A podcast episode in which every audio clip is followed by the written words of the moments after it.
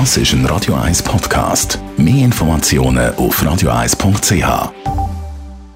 Die Morgenkolumne auf Radio 1 präsentiert vom Grand Casino Baden. Grand Casino Baden. Baden im Glück. Guten Morgen, Roger. Guten Morgen.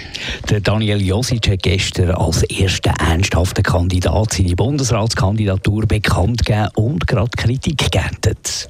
Ja, zu Unrecht finde ich. Er redet Klartext. Er sagt, dass er das wirklich will und eiert nicht um wie andere in seiner Partei, die offenbar wochenlang wehrweisen, ob sie antreten sollen oder doch nicht. Das Verhalten von Josic sage ich sehr unelegant. Wird im Tagesanzeiger natürlich anonyme SP-Kritiker und Genossen zitiert. Die Josic legt jetzt also Karte auf den Tisch und stellt sich da damit der Kritik. Er weiß genau, dass seine grösste Hürde nicht die Wahl von der Bundesversammlung ist, sondern die Nomination von seiner eigenen Fraktion. Dort ist man zum Teil immer noch darüber äh, betupft, dass er sich bei der letzten Bundesratswahl als Mann beworben hat, sich über Diskriminierung von seinem Geschlecht beklagt hat und sich nach dem ersten Wahlgang, wo er 58 Stimmen gemacht hat, nicht sofort aus dem Rennen genommen hat.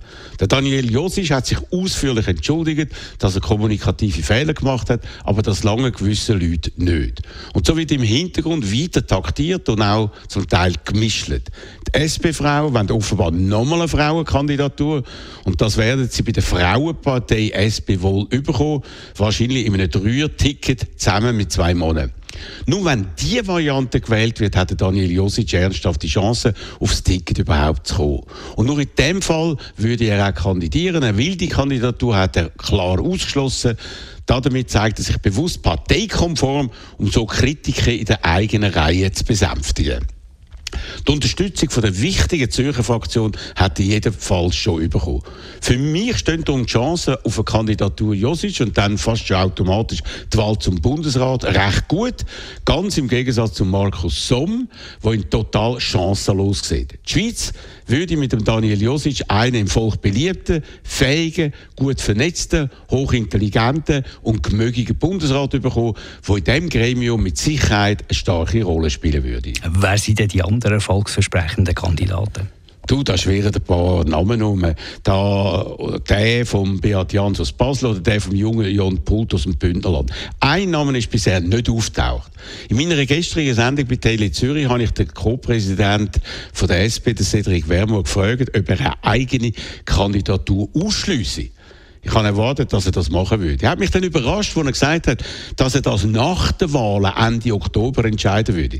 Das heißt, wenn die SP unter seinem Präsidium einen Wahlerfolg erzielen würde, wird er abklären, ob er seinen eigenen Hut mit Erfolgschancen in den Ring rühren könnte.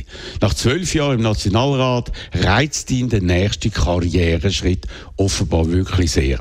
Es kann also noch sehr viel passieren. Im Moment ist der Daniel Josic der klare Favorit und liegt auch in einer Umfrage der Bevölkerung ganz vorne. Aber was dann in der Nacht für lange Messer im Dezember passiert, ist trotzdem noch völlig offen.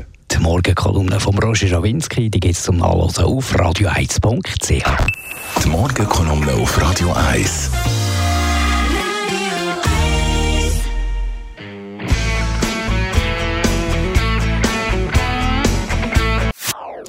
Das ist ein Radio 1 Podcast. Mehr Informationen auf radio1.ch.